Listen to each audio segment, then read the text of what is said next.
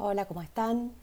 Bueno, soy María Victoria González, em, auxiliar de la cátedra, y hoy vamos a trabajar eh, este tema que nos convoca, el tema 1 de la unidad 2. Ya habrán escuchado el audio de la profesora Mariela Herrera haciendo la introducción a la unidad y quiero que nos dediquemos un poco a trabajar un autor que probablemente, bueno, y bueno, esto estoy asumiéndolo de acuerdo a la experiencia que hemos tenido otros años, pero probablemente les cueste la lectura. Un autor que es cierto que es muy complejo para leer, lo digo por la experiencia de haberlo leído muchas veces y encontrar, incluso hoy, muchísimos años después, mucha dificultad para abordarlo. Este autor es Immanuel Kant, es un filósofo alemán muy importante, eh, todas sus publicaciones son de finales del siglo XVIII y eh, se ha definido como uno de los autores que ha realizado un verdadero cambio en la historia de la filosofía, ¿no? Eh, y en la historia del pensamiento en general. ¿Por qué? ¿Y por qué lo estamos abordando en esta unidad? Bueno, porque Kant, en definitiva, si ustedes lo leen en relación al texto de Leal Carretero, van a ver que inaugura un tipo de filosofía crítica. Y esto es literalmente así porque la mayoría de los textos de Kant, al menos los más importantes, se denominan de este modo, ¿no? Crítica de la razón pura, crítica de la razón práctica. Son textos em, donde efectivamente el autor intenta tomar una actitud crítica. Crítica en el sentido de someter al análisis de la razón los preceptos desde los cuales puedo pensar eh, qué es el conocimiento. Puedo abordar el problema acerca de qué es conocer cuáles son los límites del conocimiento y cuáles son las herramientas de las que dispongo para conocer. Estas preguntas, para Kant, se responden poniendo el eje siempre en el sujeto. Y ese es el verdadero giro copernicano para Kant. Él va a hablar en la crítica de la razón pura, que ustedes van a leer la introducción, el prefacio, em, van a hablar acerca de, efectivamente, cuál es el giro copernicano que debería ser la filosofía.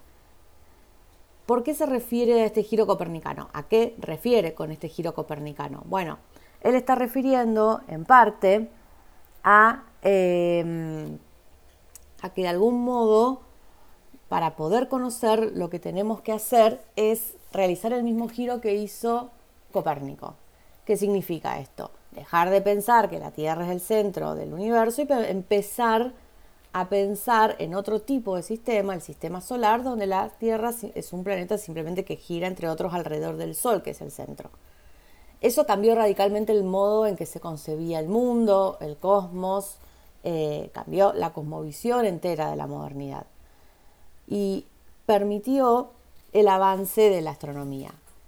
Él pretende lo mismo para la filosofía, o pretende que al menos nos hagamos, no pretende lo mismo, pero sí pretende lo mismo no lo consigue, este es el spoiler que no les, alerté, pero al menos pretende que nos hagamos la pregunta acerca de si la filosofía puede o no efectivamente transformarse del mismo modo que se ha transformado la astronomía, la física, la química, ciencias que han avanzado muchísimo en los últimos 100 años. Piensen que el mundo en el que estaba viviendo Kant era un mundo donde las ciencias duras habían tenido un avance formidable y habían producido descubrimientos que han cambiado radicalmente la vida eh, cotidiana de, los hombres ¿no? y mujeres.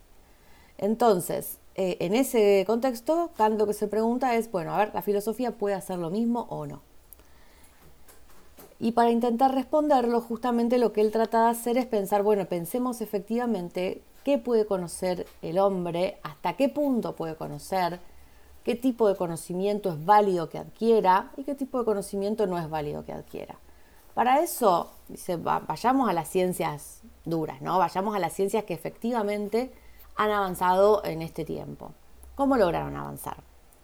Esto es todo parte del análisis crítico, ¿no? Sostengamos siempre la pregunta de este tema, de esta unidad, que es una pregunta acerca de la crítica y de la actitud crítica y en qué sentido. Si la tenemos que resumir en Kant, tiene que ver con esto, la actitud crítica, ¿no? Con pensar las condiciones que hacen posible el conocer. Y dentro de esta pregunta, reitero, nos estamos enmarcando. Volvemos entonces. Si tengo que pensar en esas condiciones de conocimiento, voy a ir, dice Kant, algunas ciencias que la tienen bastante clara en esto, como la física, la química, ciencias que han avanzado muchísimo en este último tiempo, que han reproducido verdaderos descubrimientos para él. Entonces, cuando se detienen este tipo de saberes, se da cuenta de que para avanzar han implementado algo que se denomina, acá presten atención porque este concepto es kantiano, no lo deben haber escuchado en otro lado, salvo que hayan leído Kant previamente, eh, estos, estas ciencias han eh, producido, han avanzado a la luz de juicios sintéticos a priori. Juicios sintéticos a priori. ¿Qué significa esto?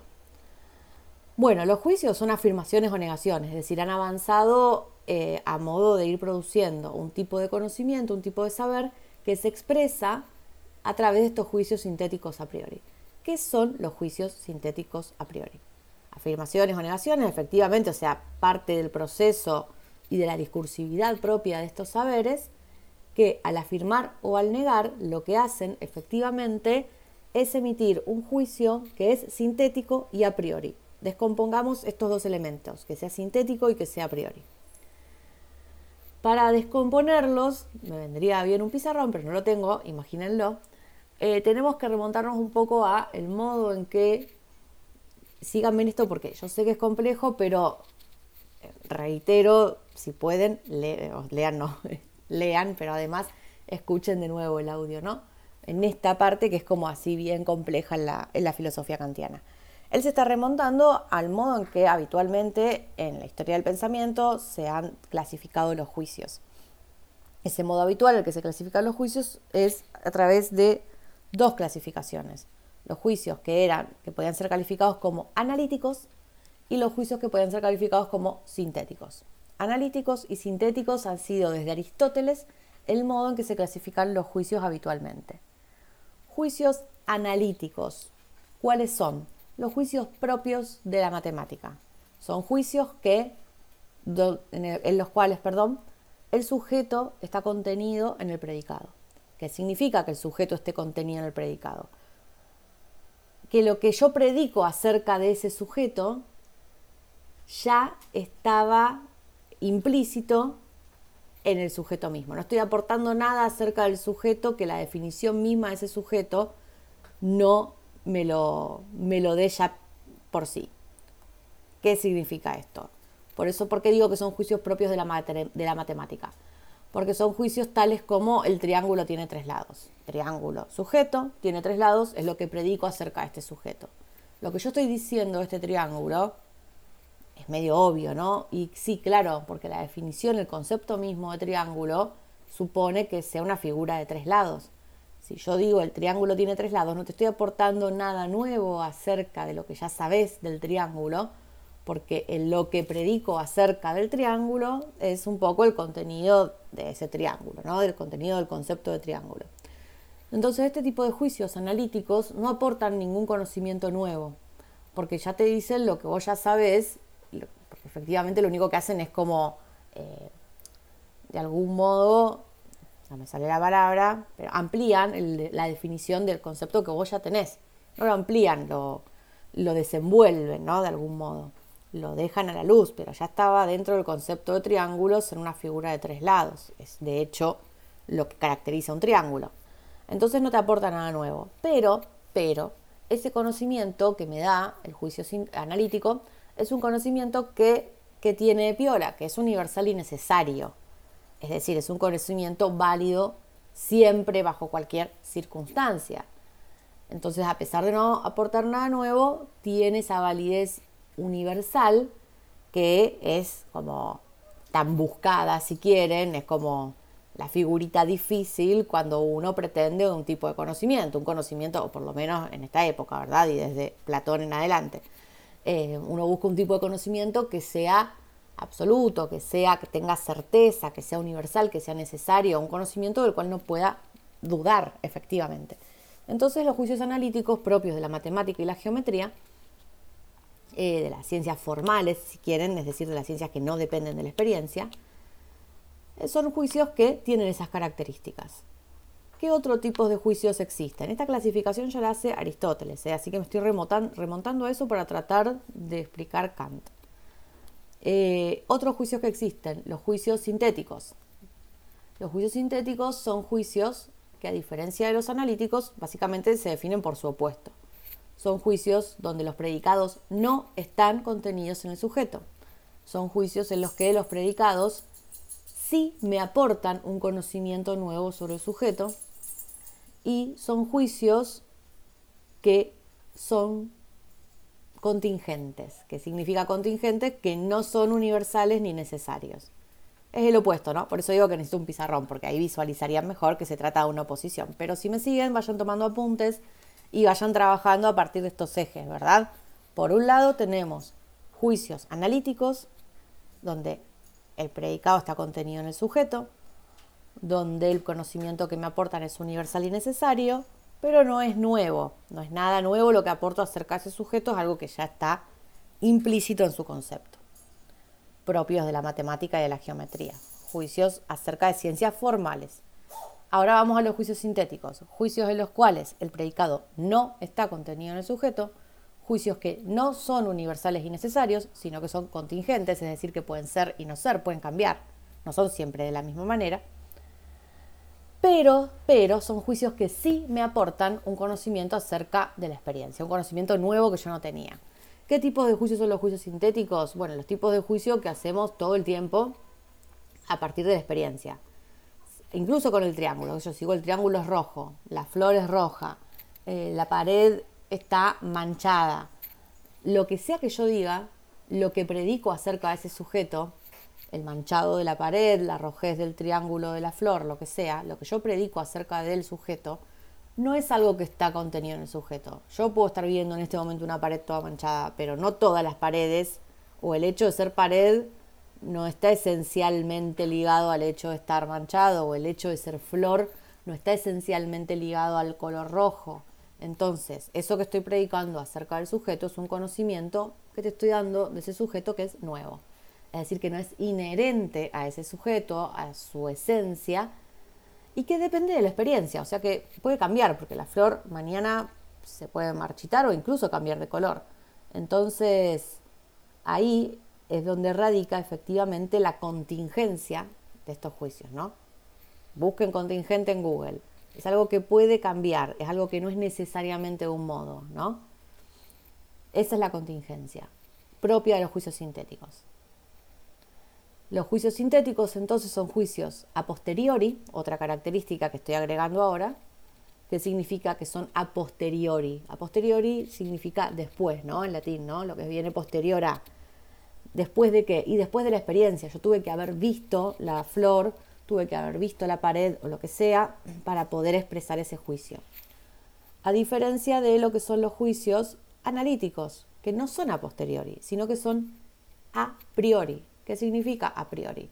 Los juicios analíticos son a priori porque son independientes de la experiencia. A priori significa antes de, ¿no? Antes de la experiencia. Yo incluso sin haber tenido ninguna experiencia acerca del triángulo, puedo sostener, sin haberlo visto, puedo conocer que es una figura de tres lados. Los juicios de las ciencias formales, como la matemática y la geometría, que no dependen de la experiencia, efectivamente son a priori independiente de la experiencia. Los juicios sintéticos a posteriori. ¿Qué es lo que está inventando Kant? Kant está inventando un tipo de juicio que él está reconociendo que es propio de la física, la química. Dice, bueno, acá yo percibo que estas ciencias han estado utilizando otros tipos de juicios, que no son ni analíticos ni sintéticos. Y los denomina juicios sintéticos a priori, es decir, sintéticos, porque dependen de la experiencia, pero a priori. Los juicios sintéticos no eran a priori. ¿Qué pasó acá? Bueno, lo que pasó fue que Kant está dándose cuenta que efectivamente este tipo de ciencias como la física y la química son ciencias que emiten juicios sintéticos, es decir, que dependen de la experiencia, pero que aquello que dicen de la experiencia es universal y necesario, no contingente. Es decir, ciencias que utilizan juicios sintéticos dependen de la experiencia, pero a priori, es decir, que al mismo tiempo son universales y necesarias aquellas proposiciones que emite acerca de la experiencia. ¿A qué se refiere con esto? Bueno, las leyes de la física y de la química. Yo para poder decir cualquiera, enunciar cualquiera de las leyes de Newton, tengo que basarme en la experiencia. Pero además tengo que hacer un proceso que me permita a mí salir de la experiencia puntual de este cuerpo, de esta manzana que se cae, para poder decir todos los cuerpos caen. Y el juicio todos los cuerpos caen es un juicio que depende de la experiencia, pero a la vez es universal y necesario. ¿Y de dónde viene todo eso? Bueno, todo eso viene de la capacidad del hombre de emitir este tipo de juicios sintéticos a priori, donde efectivamente para él está la clave de aquello que puede pensarse como el avance de estos saberes. Estas ciencias avanzan porque dicen cosas que no sabíamos acerca de la experiencia, pero eso que dicen lo dicen con un carácter de ley, con universalidad y necesidad. La pregunta de Kant, entonces, en definitiva, con la que él inicia este libro, que es la crítica de la razón pura, es la siguiente. ¿Puede la filosofía emitir juicios sintéticos a priori? Es decir, ¿puede la filosofía emitir juicios acerca de la experiencia y eso que dice acerca de la experiencia tener un carácter universal y necesario? Esa es la pregunta. Estos juicios están siendo utilizados por las ciencias que están avanzando sin ningún problema. ¿Puede la filosofía hacer lo mismo? Y si no puede, ¿qué hacemos con la filosofía? Porque si no puede avanzar, y medio que en esta, eh, en esta ola ilustrada que está arrasando Europa, si quieren, en este momento, la que Kant está allá arriba, subido, y la filosofía, si no puede avanzar como ciencia, medio que no me sirve de mucho, al menos como conocimiento. Por eso este texto es la crítica de la razón, porque yo lo que tengo que ver es si mi, mi razón como facultad, mi racionalidad, puede efectivamente emitir este tipo de juicios y bajo qué condiciones los puede emitir. Ya los emite la física, la química y les bajo ya. ¿Los puede emitir la filosofía? Esa es la pregunta kantiana. Y ese es el giro copernicano que él propone para la filosofía. Y es el giro copernicano que se está dando en estas ciencias. ¿Y qué es lo que cambia? Porque en el giro copernicano vos cambiás de eje, ¿no? Ya no es la Tierra, es el Sol. Bueno, y en el giro copernicano que él propone el conocimiento, ¿cuál fue el giro? Este fue el gran giro y por eso lo estamos viendo. Y este va a ser el giro que va a tener verdaderas resonancias en la historia del conocimiento. Y es el giro que propone Kant para poder pasar del eje que nos movía hasta el siglo XIX en, temas que tienen que ver con el conocimiento, que era el objeto, para pasar a que el eje sea efectivamente el sujeto. ¿Y qué significa esto? Hasta Kant, todas las preguntas acerca del conocimiento, cómo conozco, e incluso gente eh, de la ciencia, de la física, de la química y demás, trataban el conocimiento como si se tratase de un esfuerzo por conocer la realidad tal cual es, por conocer el objeto. La relación primaria de conocimiento la relación sujeto que conoce, esa es su definición, o sea, que el sujeto supone es un sujeto de conocimiento, es un sujeto que conoce un objeto y el objeto que es conocido por el sujeto. Pero en esa relación las condiciones siempre, siempre, siempre, no importa si se trataba del empirismo, del racionalismo, de la física, la química, lo que fuese, las condiciones las ponía el objeto. ¿Qué significa esto? Que yo tenía que hacer un esfuerzo para tratar de conocer las cosas tal cual son, tal cual son.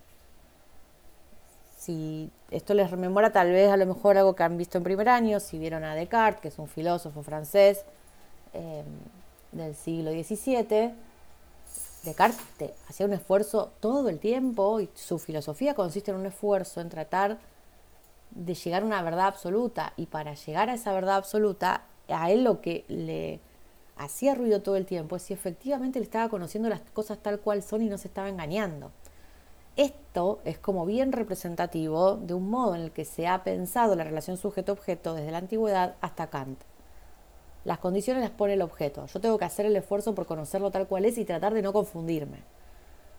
Si Kant está haciendo un giro copernicano acá es porque nos está diciendo, bueno, ¿saben qué?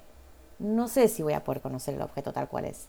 Y ¿saben qué? Tampoco importa porque lo que sí importa es el modo en que yo conozco el objeto. Lo que sí importa es que yo al objeto lo veo de este modo. Y si lo veo de este modo, bueno, entonces para mí, para mí, el objeto se presenta de este modo. ¿Es realmente así? No importa. Él va a hacer una diferencia entre lo que es el noumeno y el fenómeno. El noumeno es lo que hace referencia al objeto tal cual es, tal cual es en sí, al cual yo no voy a tener acceso nunca, nunca, nunca. Y el fenómeno es el objeto en cuanto se me aparece a mí, en cuanto lo veo yo. Y ojo con este yo, porque no significa yo, Victoria, veo esto de tal manera y bueno, entonces para mí es así y ustedes lo van a ver de tal otra, entonces para ustedes es así. No, esto Kant no es posmoderno, Kant ni, no está ni cerca de, de la posmodernidad. Entonces Kant lo que está diciendo es, todos tenemos las mismas herramientas para conocer, las mismas condiciones para conocer porque somos todos sujetos racionales. Bueno, todos, su todos es hombre, burgués, eh, europeo, etcétera, ¿no? Pero ese todos es, bueno, nosotros tenemos todas estas condiciones para conocer. Entonces todos vamos a conocer de la misma manera. Yo veo el objeto así, vos también lo ves así, porque en realidad, en definitiva, todos tenemos la misma estructura de conocimiento. Pero lo que sí cambia, lo que sí cambia absoluta y radicalmente, y este es el giro copernicano, es que el que pone las condiciones para conocer es el sujeto y no el objeto. ¿Me importa cómo es tal cual, tal cual el objeto? No.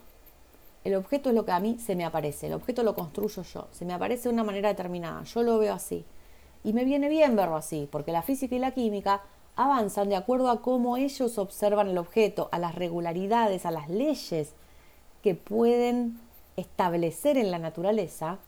Y esas leyes que establecen no están en la naturaleza, están en mi interpretación de la naturaleza. ¿Eso las hace menos válidas? No, para nada, porque me permite conocer muchísimo y avanzar un montón como saberes, como ciencias. Entonces, el giro copernicano, kantiano, lo que él está proponiendo es efectivamente esto, ¿no? Que el eje lo tenga el sujeto. Entonces, si yo me puedo preguntar si la filosofía emite juicios sintéticos a priori, para responder esa pregunta, la verdad es que lo que tengo que hacer es ver cuáles son las condiciones bajo las cuales conoce el sujeto me tengo que centrar en analizar este sujeto y cuáles son como los andamios del conocimiento para este sujeto. ¿Por qué? Y porque la verdad es que él es el que pone las condiciones. Entonces tengo que ver hasta dónde puedo conocer y hasta dónde no. Entonces me centro más en el sujeto que en el objeto. Sí, 100%, todo en el sujeto. Apuesta al sujeto.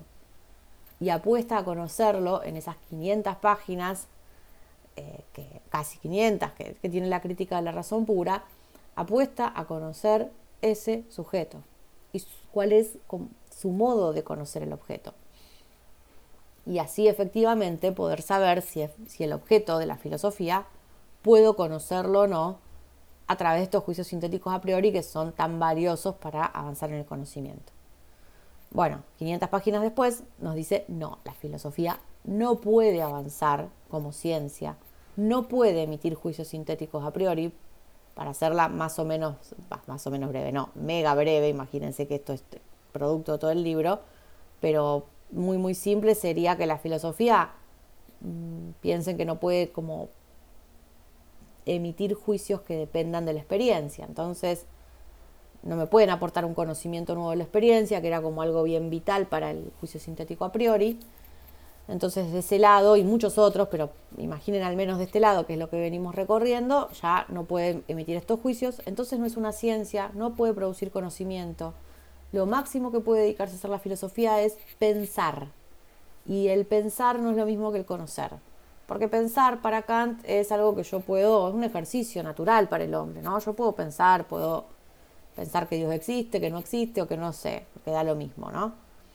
O que ni siquiera lo puedo conocer pero no lo puedo, o sea, eso que estoy diciendo, si Dios existe o no, es parte de los pensamientos que puede tener el hombre, que puede emitir, que puede denunciar, que puede escribir libros acerca de eso. Pero eso no es conocimiento.